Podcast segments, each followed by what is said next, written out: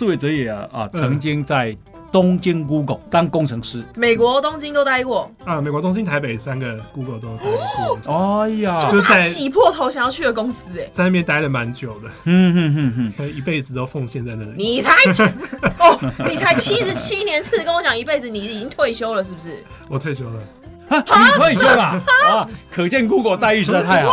哎呀还行，。还行，还还不错，还不错这样子。哎，所以他现在不是工程师，他现在是全职小说家哎、大人被 k 今仔人建议红衣欧巴人生经验全是宝，辣台妹朱姐一条灯啊套卡称，不论你有什么世代问题，拢来无大无小的垃圾哦，讲好清楚。每周四在 Podcast。长辈少年的做伙来讲一个，小少来听无大无小的辣椒。大家好，我是郑红怡，大家好，我是朱姐。欢迎收听今天的无大无小的辣椒。朱姐，我们今天的来宾很特别哦，怎样特别？他既是啊工程师，又是小说家，什么？怎么可以有这种得天独厚又文又理的人呐、对，而且他是宅男，哦，嗯，嗯，因为你是宅女我，也是宅女。对 我今天找到另外一个小宅男来一起聊天。呀，这个啊，我们今天呢、邀请到的来宾呢、他是这个小说家啊，他叫四尾哲也。大家好，我是四尾哲也。那今天非常高兴能够上这个节目，跟大家聊一聊我的第一本书《子弹是余生》，啊，四尾哲也，为什么你的中文讲那么好？是日本人吧？因为我是台湾人。那你为什么要取一个四尾哲也的日本名字？因为这个名字其实是有两个动漫人物他们的姓跟名各取一部分合成的。嗯，那四尾的话呢是 Overdrive 里面的四尾晃一，哦，那哲也是黑子的篮球里面的黑子哲也，我都是运动系运运动系的动就刚好那那那阵子比较常看运动系的漫画。哦所以就结合变成你的笔名。是是是，呀，四尾哲也怎么自我介绍？他说他是昭和六十三年生的。对我是昭和六十三年生什么，意思？那就是呃一九八八年或者是民国的七十七年。哦，已经热爱日本文化到他会记得自己的昭和出生，就是为了出这本书之前，就特别去换算一下。我昭和三十六，啊，真的吗？对我爸爸昭和一年，昭哇。和昭和元年，昭和元年，你们所以大家都是日本爱好者就对了。是是是，没有就就是你会去注意会换算啊，嗯。因为日本以前日本的年号比较难算一点。因为日本以前统治台湾啊，嗯。统治到一九四五年啊，嗯。对他，所以我们在台湾在讲什么？诶，民国二十二年的时嗯。候，事实上在在台湾没有民国二十二年，嗯，在台湾只有一九三三年，嗯嗯嗯，或者是昭和几年，类似是是是是对对对对呀，在台湾呢，我说在台湾啊嗯嗯，嗯，好，那诶很值得介绍就是啊，四尾哲也他是台大资工系毕业的，哇靠，嗯是，是什么叫我靠顶尖的苗子啊，是吧？没有没有没有没有 是台湾学子的尖字金字塔顶端那一层没。有，就很普通这样子。啊，哦那很厉害的人就会讲自己很普通，对啊，我现在嗯，很普通的人就会讲自己很厉害。然后呢，四尾哲也啊啊，曾经在东京 Google 是 Google Google 当工程师，工程师而且是在东京的 Google。美国东京都待过，啊，美国东京、台北三个 Google 都待过这样。嗯，都在 Google 是不是？是是是是，哎呀，就在他挤破头想要去的公司哎。在那边待了蛮久的，嗯哼哼哼，可能一辈子都奉献在那里。你才哦，你才七十七年次，跟我讲一辈子，你已经退休了是不是？我退休了，啊，你退休了啊？可见 Google 待遇实在太好。哎呀，还行还行，还还不错，还不错这样子。哎，所以他现在不是工程师，他现在是全职小说家哎。啊，可以这样说。其实我我都不敢说自己是全职小说家，啊哈，因为我觉得我并没有那么认真这样子。我觉得全职小说家应该是要给那些呃更认真于、更奉献自己的全心全灵于创作的人去宣称。那我可能就只能宣称自己就是全职退休，然后兼职写作。啊。这样全职退休，对对对，全全职全职耍废，然后兼职写作这样子的一个状态。这个四维哲也啊，他诶，这个是创作是有成绩的哦。嗯，他小说曾经得到林荣山小说奖的二奖，哦！是。然后两度入选九歌年度小说选，哎，他这么年轻，虽然是个工程师，小说的创作其实是有成哎绩的，哦。不行这样吧，太不公平了吧？你看他读资工的李祖又是一个然后金字塔顶端的苗子，嗯然后呢，你是跨界跨到我们文组来了，然后还给我写小说写要得奖，嗯，这也太得天独厚。哎、其实写小说真的是不分文理组的，就是大家有兴趣的话都可以来写小说这样子。只是不是每个人都可以得奖，呀，谈小说前想先先请教你哦，嗯在 Google 上班啊，嗯压力大不大？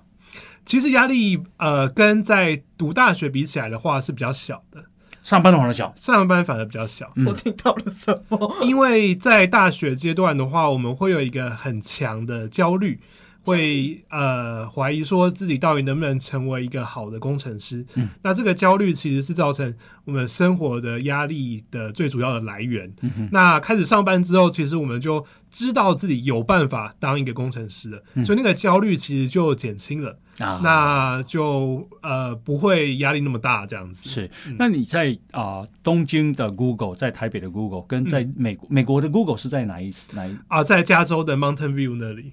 Mountain View？OK，、嗯 OK，那啊、三个地方有不一样吗？你觉得？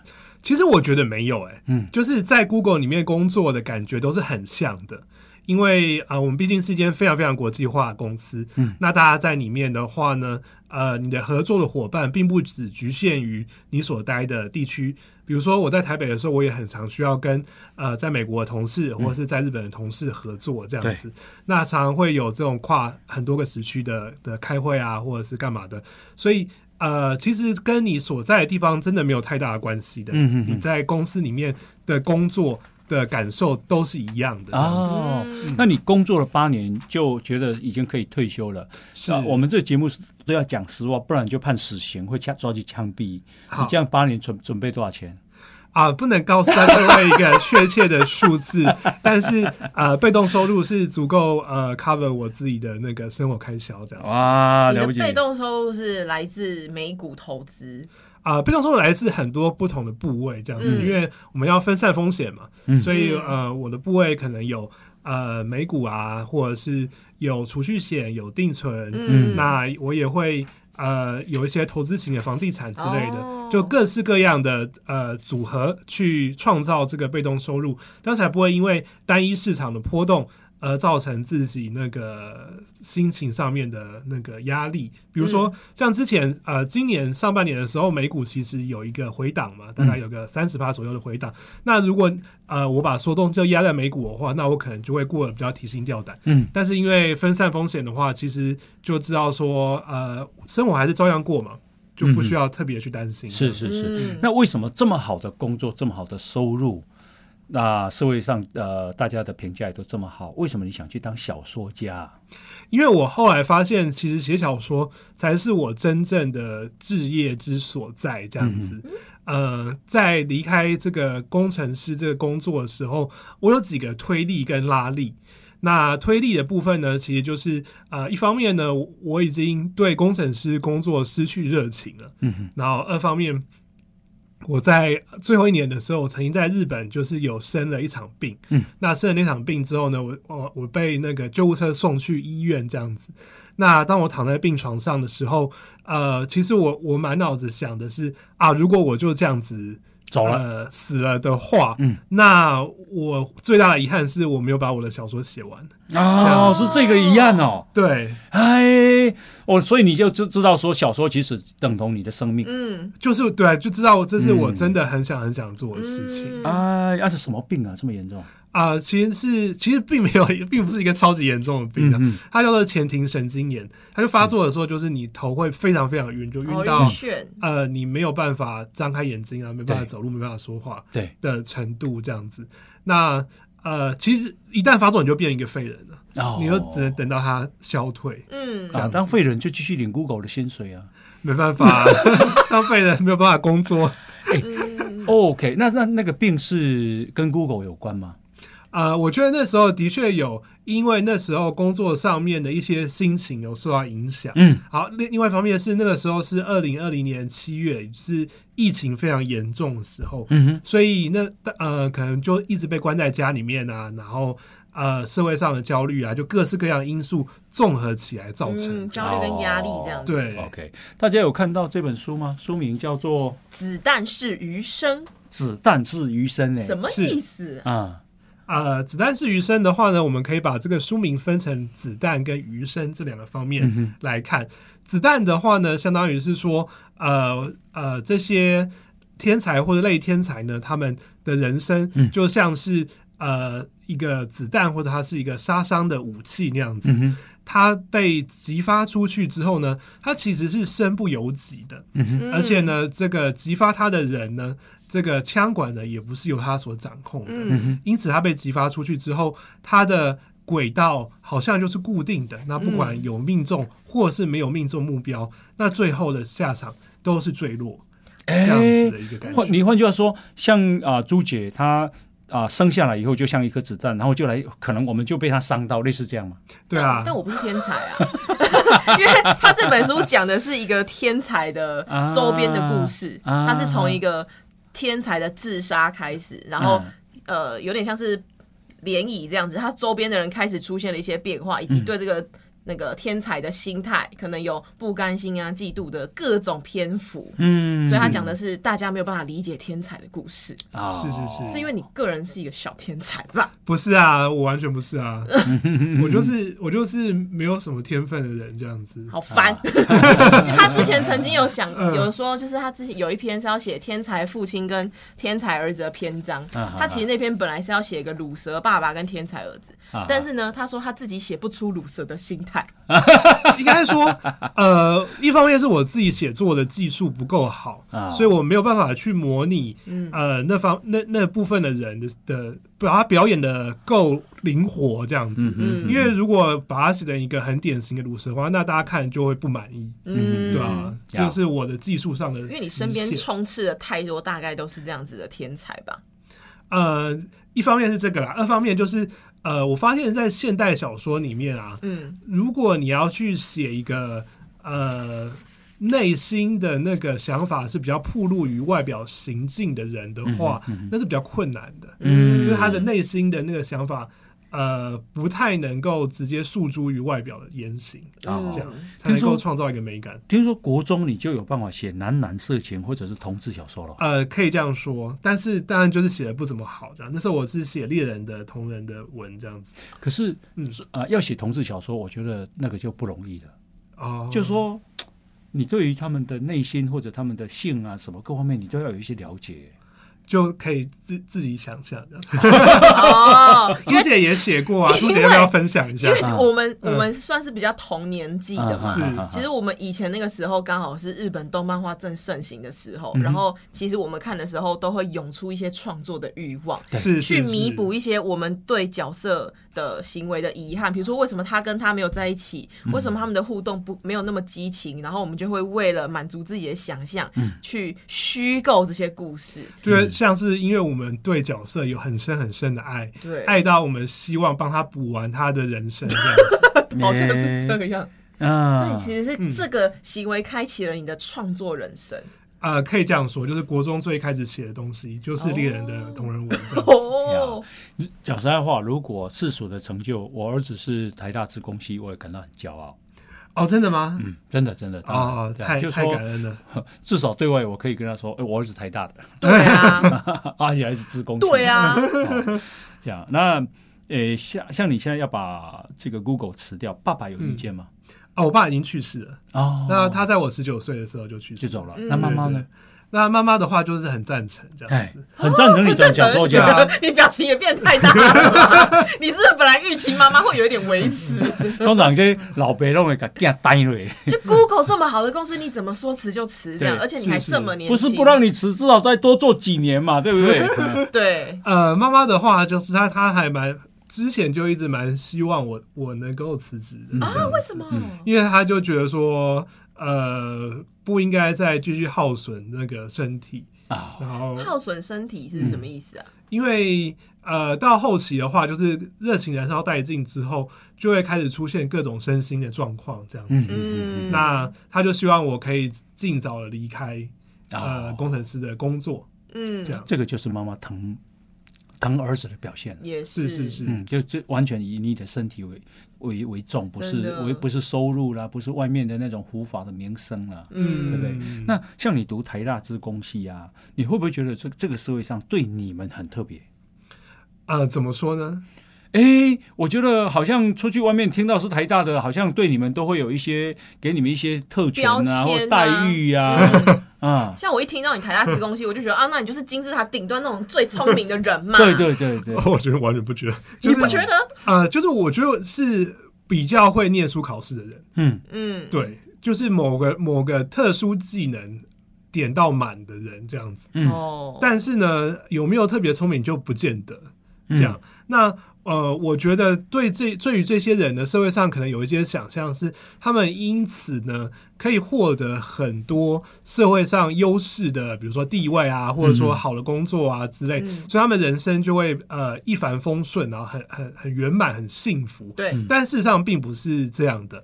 那因为我身为一个身在其中的人，那我知道自己的事情，也知道我身边朋友的事情，所以我就可以把这些并不是这样的部分呢，呃，摊露给大家看。这样子，嗯，就集结在这些小说里面这样。对你知道我们啊、几乎了哦，嗯。就是啊、有选选选举的总统全部都太大的，嗯。哎、好像是哎、对，副总统也是，嗯。啊，只有一个萧院长不是，嗯，是是是。行政院长也是。是是对。是，呀，都被你们占光了，你知道吗？哎、好像哎好像大部分都是台大法律系的，不是？对，好像不读台大就没有这个资格踏进去。就我的意思是说，这个社会上好像有一条路，嗯，专门就是只有台，好像只有台大有资格走进去嗯。这样子，所以你们占尽了。这样讲实在不太对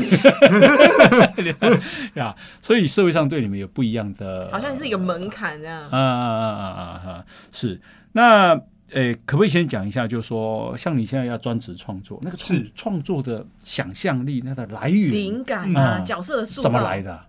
呃，一方面的话，我我在第一本小说的话，我还是提取了大量我自己个人的亲身经验，或者是我身边朋友的故事，当做素材的来源。嗯，这样。那呃，接下来的话呢，就是我可能会去呃读各种资料，嗯，然后观察就是社会上各式各样的人这样子，嗯哼然后去以他们这些真实的基底当做一个我的辅助工具来创作。嗯哼。嗯，那嗯那那我们这样访问你会以后会是你主那个小说的题材？啊、可以啊，就是也可以写进来啊。可以啦，你想要写进来也是可以帮你写哦。可能一个偶机上的角色，对对对，一个很讨厌的偶像。不会啊，因为像像郑大哥这样子的角色，在我生活当中其实是极少接触到的，就是普通的角色。不是，嗯 就是呃政论嗯。这样子的角色，我我平常不会接触到啊，你是我第一个接触到，嗯。所以如果我未来想要写一个政论嗯，那当然就会参考大哥的这个形象。那你现在观察到他身上什么特质可以写进你的书里面？要逼死你！这等到我们真的写出来之后再拿给你看。那我还有好奇，因为嗯你说你的书里面参照了很多你身边的人士嘛，对。那里面有一个天才叫宇恒是吗？界衡嘛界恒，嗯对，一个天才叫界恒，是他这个角色也有你投射的对象吗？界恒就没有哎、哦啊，，其实整本小说里面有一个，就是我大学同学明亨，你还、嗯你记记得明亨这个角色吗？明亨这个角色怎么了？明亨就是我的大学同学，哦他的，名字完全是一样，他的名字就叫做明亨，就是完全没有没有改，我完全不。改，是不是？对对对，然后我我就是非常热爱，就是把他写进小说里面。哦，但我有征得他的同意，这样子，我嗯每一篇写完我都会拿给他看，嗯然后大家同意之后才才发表。哦，原来是这样，所以嗯真的是用了很多身边的人的故事。对对对，嗯哎，那你台大职工系那些同学，嗯有人专当小小说家的吗？没有啊，我应该是第一个吧？啊啊、有学长，有学长当小说家，对，那个有一位叫做宠物先生，笔名叫宠物先生的学长，他好像大我大概四五届，然后他成为呃推理小说家，嗯，然后出过蛮多本书，好像已经出了三四本书，然后也是非常的那个有有名声这样子。啊哈嗯，那我觉得啊、我我前阵子听到说他曾经辞去工程师的工作，全职创作嗯。了几年之后，又回去当工程师了。为什么？哦呃，呃不知道，没有联络。嗯？OK，对，呀，因为呃呃，当然这个我实在是不了解了啊，就是说小说家的性格，嗯好，要像啊、我看那个谁啊，那个日本的川岛由纪夫，是，他就非常的鲜明的性格。嗯嗯嗯，经举一本他经典的小说名字给大家听听。川岛由纪夫就是他有几次被啊、这个啊、提名诺贝尔奖，不过他哈？他后来都没有拿到小说奖，啊对，嗯。嗯，然后他其实是一个对武士道精神非常推崇的人，嗯。而且啊、这个对日本的爱国主义非常强烈的一个人。好，所以呢，他曾经啊，哎，成立一个组织叫会盾，嗯。哪个会哪个盾？会就是啊开会的会，嗯。盾就是盾牌的盾，嗯。会嗯盾。然后呢，他其实他在那个时候已经大概是一九七零年左右了，也就是说第二次世界大战太平洋战争已经结束了，因为一九四五年嘛，哈，嗯。换句话说，在二十五年后，但是他认为日本的那样的精神一直在消失，他非常痛苦嗯。啊，他想要唤起那样的精神，嗯。所以呢，他有有一天他就啊这个挟持了一个中将，嗯好，挟持了一个中将，好酷哦！加入一个中将，然后呢，他进入了一个军营，然后啊、就是那下面有几百个军官吧，军人，然后他就对着大家演讲，就说他日本要重拾这种精神，嗯。他暂时大概弄个动作笑哎，嗯呐、嗯。的确很笑啊。那后来哦，后来他这个就觉得说日本那样的精神必须保留，所以他后来他他自杀，嗯。他自杀的时候他是用切腹的。嗯嗯嗯。哦，完全是日本武士在自杀的方式。是是，呃，当然我们不鼓励自杀，嗯可是你还是得啊、就是说日本产生一个这样的啊文豪，嗯。然后有那么强烈的性格，所以给大家印象非常深刻。嗯。是。哎呀，那啊、日本的文坛很啊、有有名的作家其实还蛮多的，嗯可是当时啊、被接受说可以进去跟他啊、欠血，或者是说跟他见面的人，只有叫川端康川端康成。嗯嗯这川端康成，川端康成是日本啊历史上第一个拿诺贝尔文学奖的人。哦，嗯然后啊，川端康成啊，后来啊，人家问他啊，他说为什么川岛由纪夫会自杀？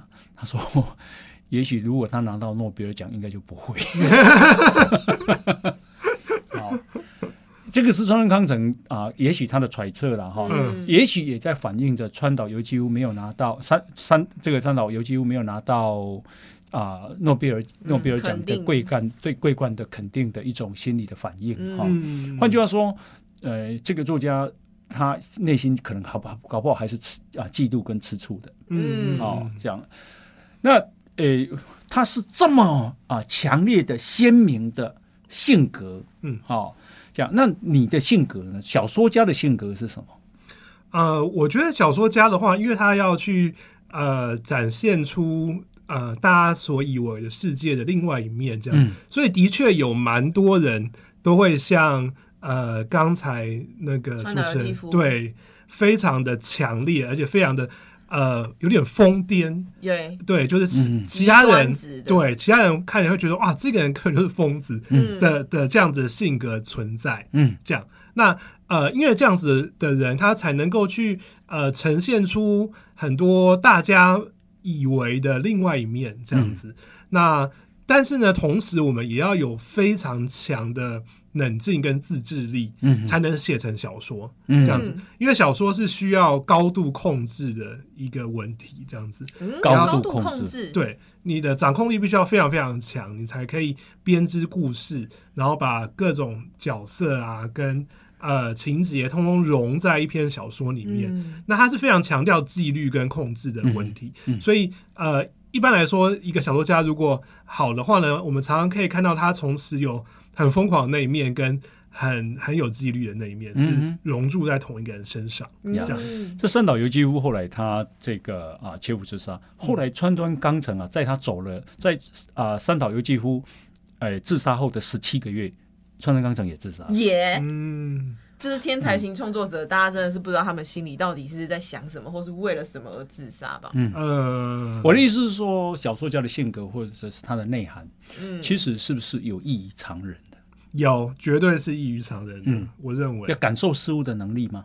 呃，对，就是他敏感的程度是异于常人的这样子。嗯可能别人讲一句无心的话，然后他底可以听出底下一百种意思，这样子。你自己也是这样子的对我自己也是这样子的。嗯而且经过了写小说的训练之后，这能力又变得更强了，这样子，嗯因为我们就是每天更敏锐。对，变得更敏锐，因为我这就是我们的工作，这样子，我们就要是要从这种日常没怎样的话当中去挖掘出，哎呦，底下好恐怖哦的的的事情。哦那我刚刚讲那个会你会在意吗？哪一个？就是他们两个去自杀的。作家，哦，我不会在意啊。嗯嗯嗯嗯，嗯，对对，也因为我是一个很坏的糟老头。他下一本小说就会出现一个很坏的糟老头，你就会知道那个角色投射是谁。那啊、小说啊，其实也需要畅销，有人看才是最才才重要嘛。是是如果写了都没有人看，其实也没有什么意思。没错，没错，没。哦错。这样，那你会重熟吗？会啊，会啊，会啊。我们、嗯。我们就是非常的呃，应该说我们写作会，我嗯。我参加一个叫做“想象朋友写作会”的等一下，组织。重熟嗯。是什么事？重熟就是说啊、跟社会主流配合啦，嗯嗯。嗯，选择要有畅销那一条路啦，就要有一定不是孤单的路啦。嗯，哦。嗯。一定程度的妥协这样子。对。哦，那我觉得我妥协的地方就是在于说，这样我就很高雅，不从属。你已经熟了啦。我我妥协的地方就是在于说，呃，我会想要尽可能的把小说写得好看。嗯那好看有很多个元素，那我在这本书当中用的其中一种元素呢，就是性。嗯，性跟暴力是两个非常快速可以吸引大家的目光的一个方法嘛。嗯嗯，那这本书当中，呃，也用了很多呃性爱或者是 BDSM、嗯或者是暴力的场景嗯这样子。虐性虐待，对性虐跟那个性虐之后的快感，嗯。这样子。那也有有很多呃，在讲述的是人内心的痛苦，嗯哼，因为另外一种呃吸引大家目光的方式，就是我们展现出一个奇观。嗯哼，那其中一种奇观就是我们展现出人的内心可以呃痛苦扭曲到什么地步，嗯，这样子。那在这本小说当中，这也是我希望可以展现的。嗯那除了这两个之外，第三个就是呃，我会想依靠悬疑，嗯哼，也就是说呢，我抛出一个谜题。那比如说这个谜题可能是说，哎，这每一篇当中的这个我，大家可能读的时候就会发现说，这些叙事者我呢是不同人。嗯嗯，那这叙事我者我分别是哪些人呢？那大家可能在读读完之后就会有一番呃解答。那这有了解答之后，就会对整本书有了不一样的看法。哦嗯，故事架构又会不一样。是是是，嗯，你刚刚有讲说，其实你也必须要去看很多嘛，对对对，呀，那啊、这个如果说台湾或者是日本或者是世界上的小说家，嗯你谁是你很欣赏的，常去看的？哦呃，像黄立群，嗯。那就是台湾小说家黄立群。哦，然后或者是像胡淑文，胡淑文，嗯，嗯。或者是像张艺轩，嗯哼，你都知道？有一些知道黄淑文，我就知道，哦。嗯，你说胡淑文吗？哎，胡淑文，啊，对，哎。因为胡淑文老师他最近编的那个白色恐怖的那个小说选嘛，嗯哼，对对对，他是战后的，哦，对啊，他们都是我非常非常敬佩的小说家。对那他们的呃共通点就是他们非常的擅长把小说写得好看。嗯就虽然呃他们写的非常深刻的人性的的问题，但是他们不会因此而呃变得很很过于艰涩，然后或者是完全的就是失去了市场这样子。他们会把小说写得很好看，让大家看了都会很喜欢这样子。像吕赫若啊，或钟兆正啊、骆以军这一位，你会不会去看？哦，骆以军当然会啊，骆以军算是我们的五年级的一个大师等级的前辈嘛。嗯嗯那我也非常喜欢像他的那个名篇《降生十二星座》这样是子。嗯是是，哇，那像我是蛮喜欢吴那个叫什么吴明义。啊，吴对吴明义老师也是我们的大前辈嘛。呀，嗯。他的啊单车失窃记啊，啊很好看，哇他得到布克国际奖的是是是布克国际奖。啊，布克，布克国际奖哦，很厉害。嗯，book book，我知道了，布克我知道，this is a book，布克国际奖我知道。呀呀呀呀，他所以你也要大量的阅读他们吗？要要要，嗯嗯嗯。就这些呃，算是我们共同的养分这样子。嗯嗯。那我们读了之后呢，就会从他们身上去学习呃一些招数，嗯，招数，对，嗯。文那再风。再成为自己的创作的武器的一部分。嗯我觉得小说家很厉害一点，就是他们虚构的那些故事会让读者分不清，这到底是他真实周边发生过的，还是他根本是杜撰的。是是是，嗯。那这个就是我们写实的能力，就是我们必须要做好的这样子。嗯，那日本作家呢？哦，日本作家的话，我喜欢樱木子乃，啊然后像是宫部美幸。其实我不认识，但我要假装成认识。哦，好，没关系。我终于认识一个公布美信的学 推理小说或家。是白石一文，哦，好然后佐野洋子。啊啊佐野洋子就是那个画绘本的那个，啊我发现他的那个散文就是写的超级好，然后就完全变成他的粉丝这样子。嗯嗯嗯嗯，很享很享受我在看他们的，没错，没错，没错。嗯嗯嗯嗯，是呀。那啊，这个啊，这本子弹是余生，子弹是子弹是余生，完全写写天才吗？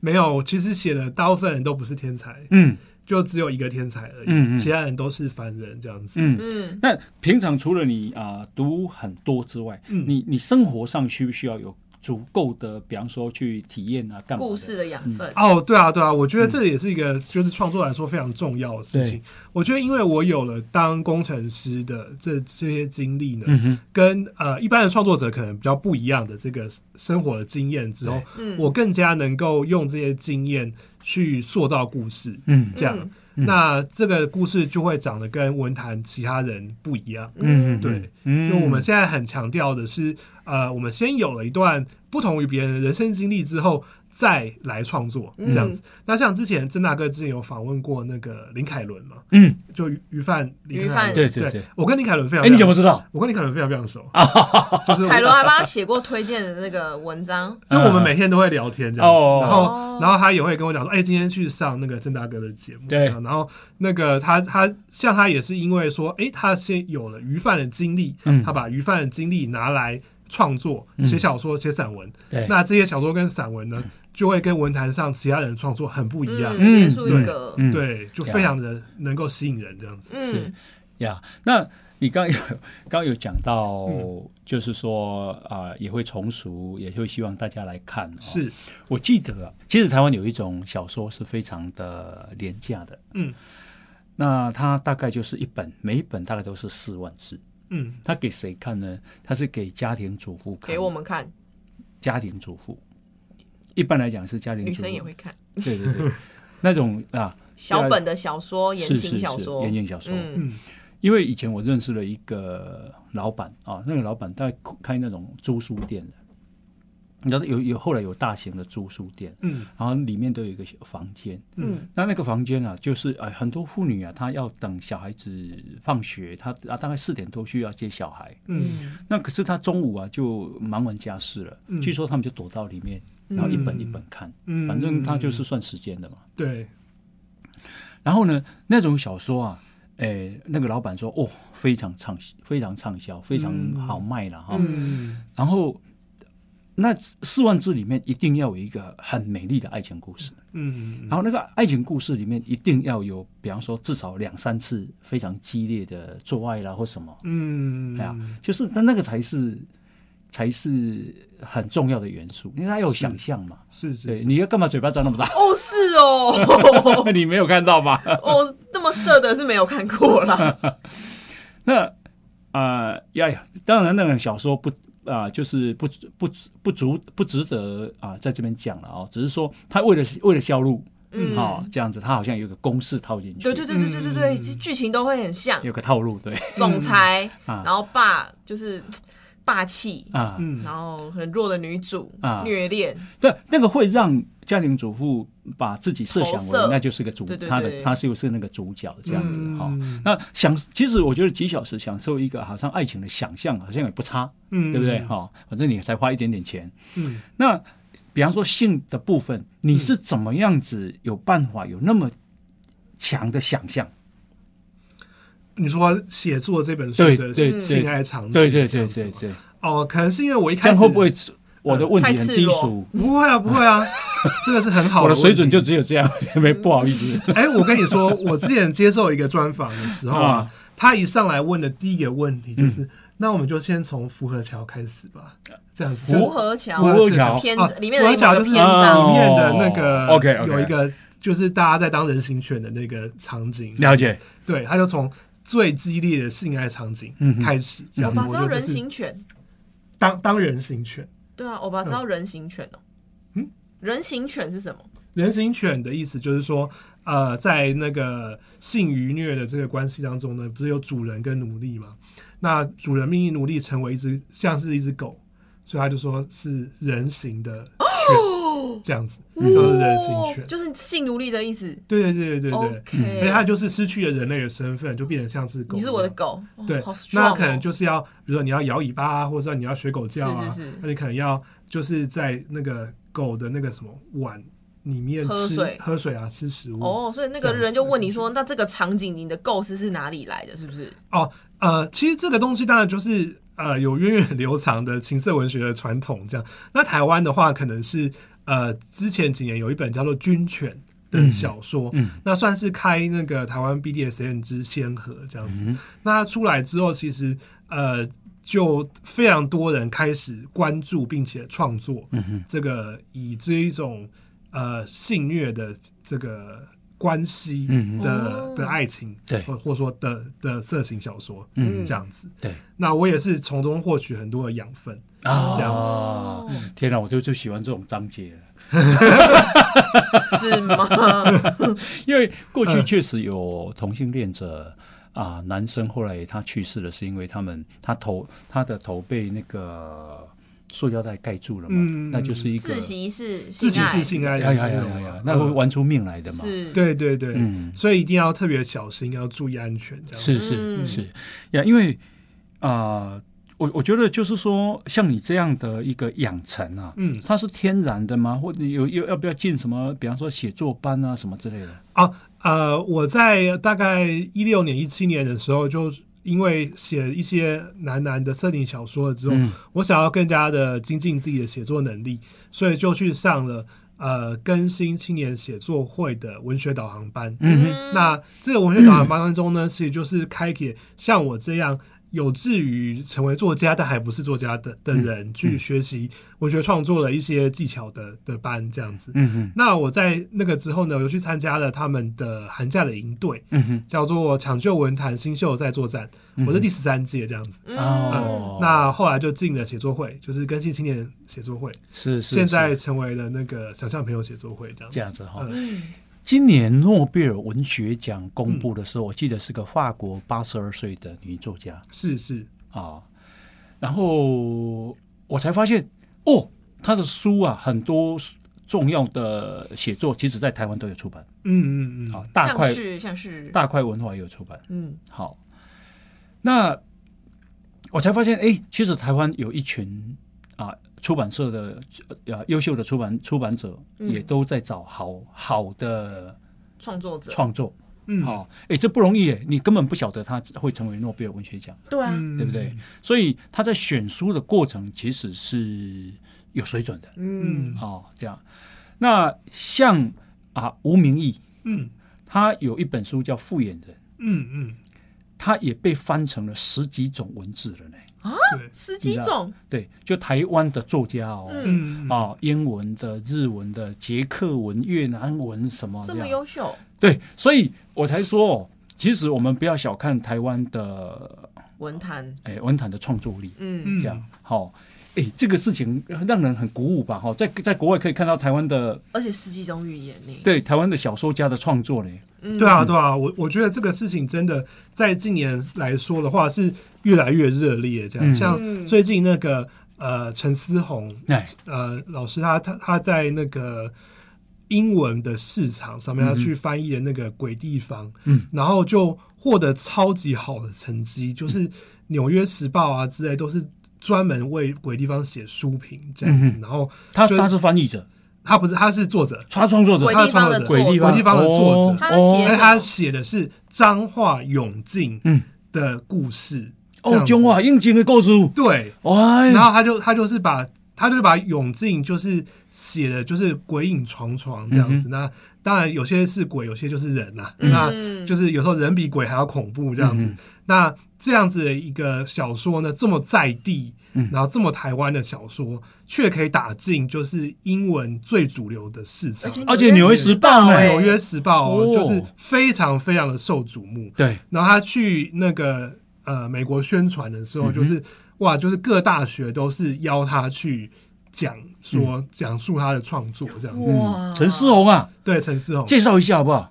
啊，陈思宏的话，他是一个应该是六年级的小说家这样子。嗯那他已经创作了很久了，那已经出过非常非常多本书。那最近比较受瞩目的是他的那个夏日三部曲，就是《鬼地方》，然后呃佛罗里达，然后接下来是楼楼下的好人，嗯还是楼上的好人，有点忘记。是悬疑吧？嗯内容是不是悬疑？嗯，它糅合了悬疑跟乡土嗯，跟呃同志嗯这些元素去创造出来的很。丰富。嗯可是他是用中文创造吧？它是用中文创作的，那是谁有办法把它翻成英文翻的那么好？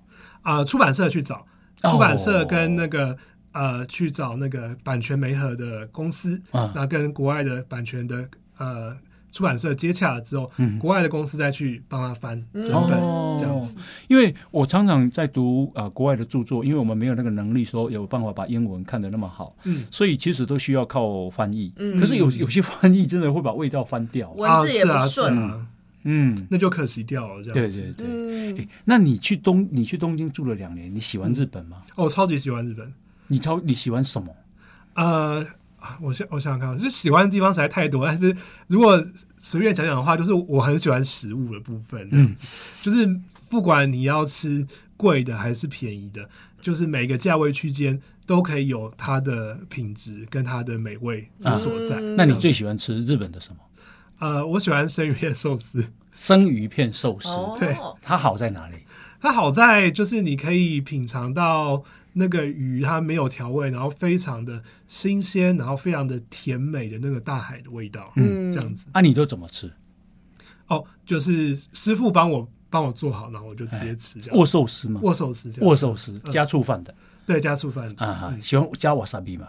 呃，他会帮我加好，啊就瓦萨里面的那种就放在里面的那种，啊，就可能有瓦萨比啊，然后上面可能有紫苏啊，嗯或者是柚子胡椒，对。或者是呃哦其他有的没有的东西。那那最后它就是配好一整颗，那我只要负责吃就好了。嗯，对，其实我们有一点像同好，嗯，我也非常喜欢握寿司，哦。嗯，怎说？你握寿司问的那么明确，因为哈，嗯。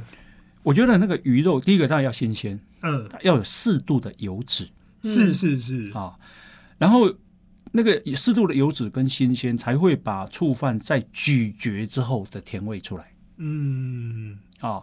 那那个咀嚼啊，甜味出来以后，久久一点之后吞下去，不要再马上换另另一口食物，因为那个感觉你要留着。嗯，啊就好像一幕戏，你不能够啊、下来之后马上再拉开来，马上再另一幕戏，嗯，就是要有让余韵，哎让让他再回回味一下，再想一下，哈、感觉一下，哈，然后那个那那一个握寿司的味道，确定快要结束了，再换下一口，不然喝口热茶这样。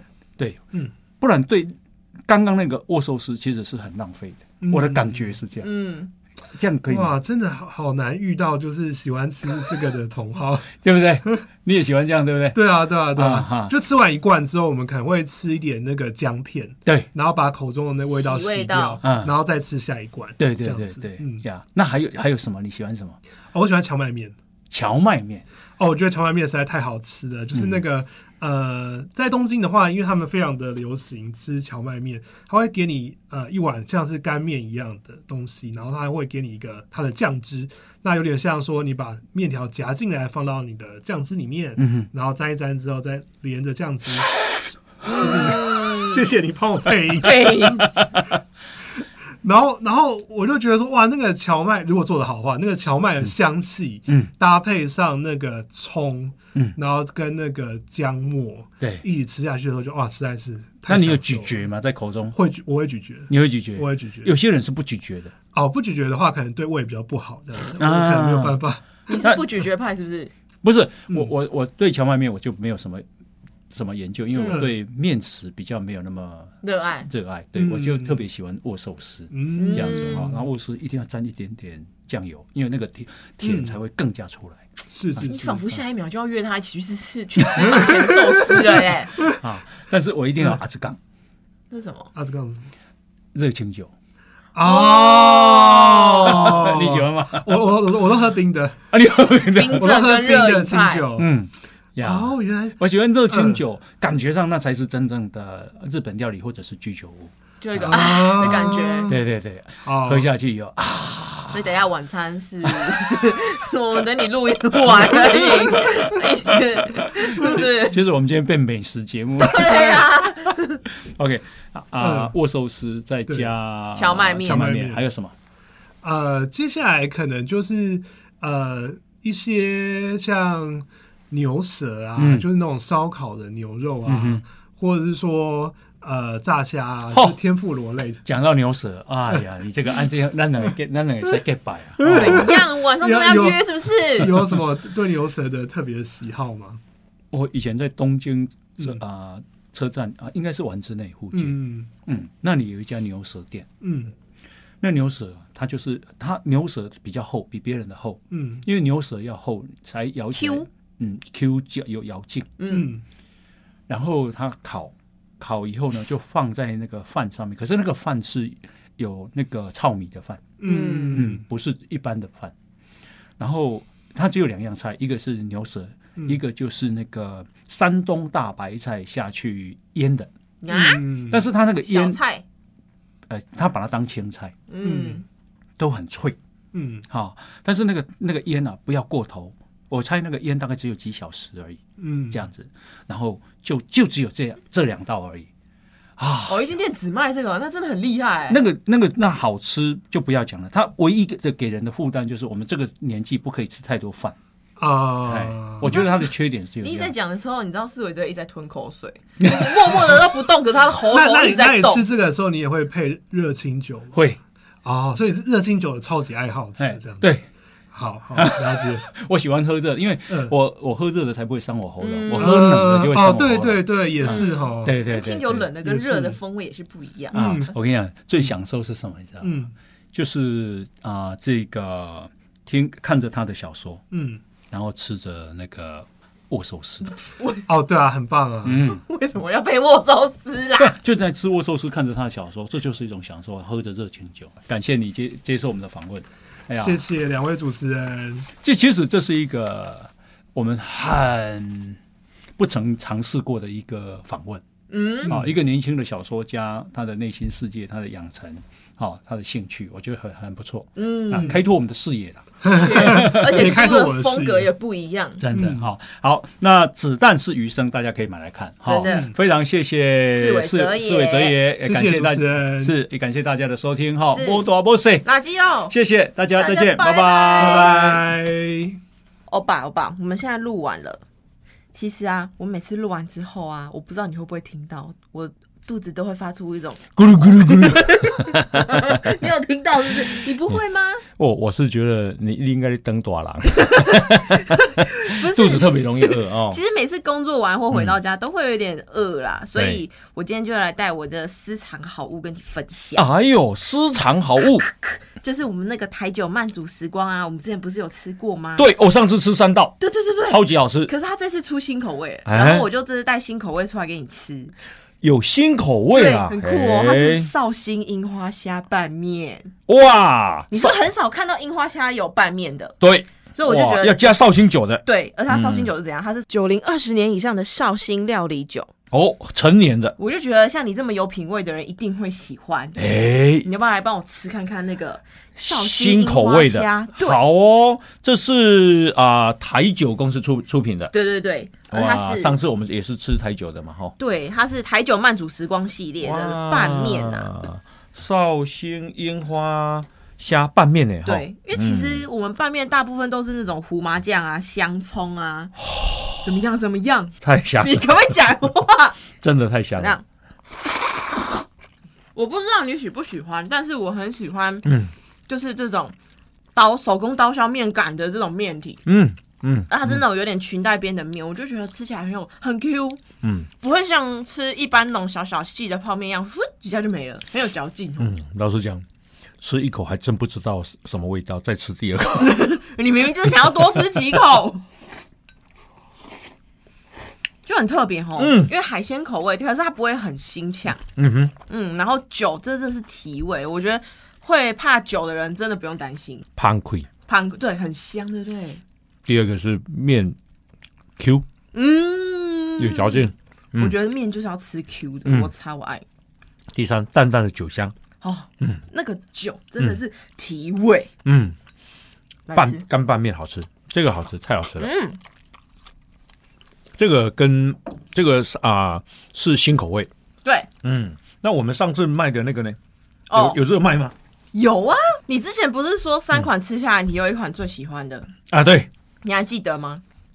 啊，好像叫做蒜香茅台椒麻拌面。嘿，嗯因为你就喜欢这种老酒味。对我告诉你，我今天特地又帮你带来这一款蒜香茅茅台的麻拌面，嗯，哎，上次有吃过。你加几的？来来来来，温故知新啊，哦，好香哦，真的好香哦！而且啊，回味一下哈。那个椒麻、啊、真的很，开始不讲，对不对？嗯，不一样的香味。这款我觉得口味重一点点，因为它有加了台湾人比较喜欢吃的那个豆瓣酱啦，嗯，然后再加那个辣椒那种椒麻香啦，嗯，还有玉山茅台料理酒来画龙点睛，酒香四溢耶！我也是，怎么样？这个很适合送礼。送礼哦，嗯哦，你你很有 sense 呢。这个啊，的确啦，就是因为现在国门开放嘛，大家很爱出去玩，然后或者是你可以去去国外找亲朋好友。，对，其实海酒这款慢煮时光啊，嗯很适合带去给国外的对。亲朋好友，或者是如果今天有外国朋友来找你玩，嗯哼，很适合去煮给他们吃，因为很有台湾味，不觉得吗？这是刀削宽面，对啊，好，然后面体宽，然后很 Q 弹，不对会不会变软啦。对，嗯，而且非常有台湾味，是因为这些酒啊都是台湾在地酒厂酿的酒。有，嗯然后你加落会 pan 开，会嘴嘴巴内底慢慢啊刷开。真的，嗯，久久散之不去，是是而且是顺的哦。你看，啊，这边去多买，嗯 慢慢的来，莫见着。我如果想要买的话呢，蒜香茅台椒麻拌面，你可以在台酒的购物网、嗯，成品线上网站、东森、博客来、虾皮、乐天、PC 通都买到。哇，比熊爱烤比嘛？嗯，但是如果是年轻人比较少见的那种樱花虾拌面啊，哼台酒购物网啊、台酒通路或是其他网购平台都会陆续上架。哦，嗯，这个欢迎大家试试看，真的自己吃或者是送礼送礼。都很不错。真的啊！其他通路的开卖资讯呢，我们会陆续公布啦。欢迎到吃喝玩乐在台酒粉丝专业查看最新消息啦。好，谢谢大家。谢谢大家。如果你喜欢《摩大波塞垃圾哦》这个节目，赶快分享，让更多人看见。好，记得按赞粉丝团，加入 Line，搜寻“摩大摩西垃圾哦”，就有我们节目的最新消息哦。我们节目在 Apple、Spotify、KK Bus、Google 这些平台都有哦。摩大摩西垃圾哦，我们下次见，拜拜，拜拜，拜拜，拜拜，拜拜。本集节目由台酒慢煮时光拌面赞助播出。